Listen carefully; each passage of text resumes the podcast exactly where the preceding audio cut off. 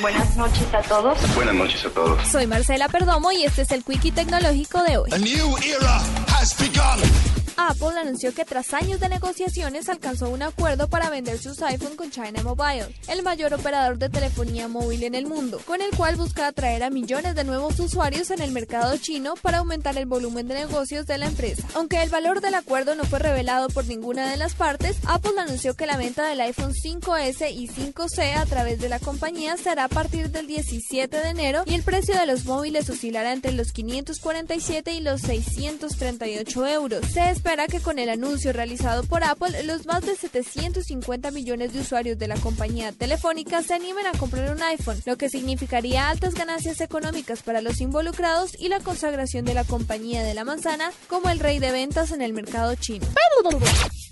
Robert Fink, un diseñador de páginas web y artista 3D de Oregon, desarrolló un videojuego de plataformas de una duración aproximada de 5 minutos para pedirle a su novia que se casara con él.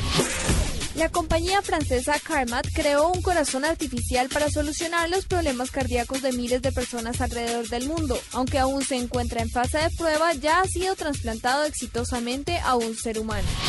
BlackBerry perdió 4.400 millones de dólares en el tercer trimestre del año tras tener ingresos durante el periodo de solo 1.200 millones de dólares, un 56% menos que en el mismo periodo del año anterior.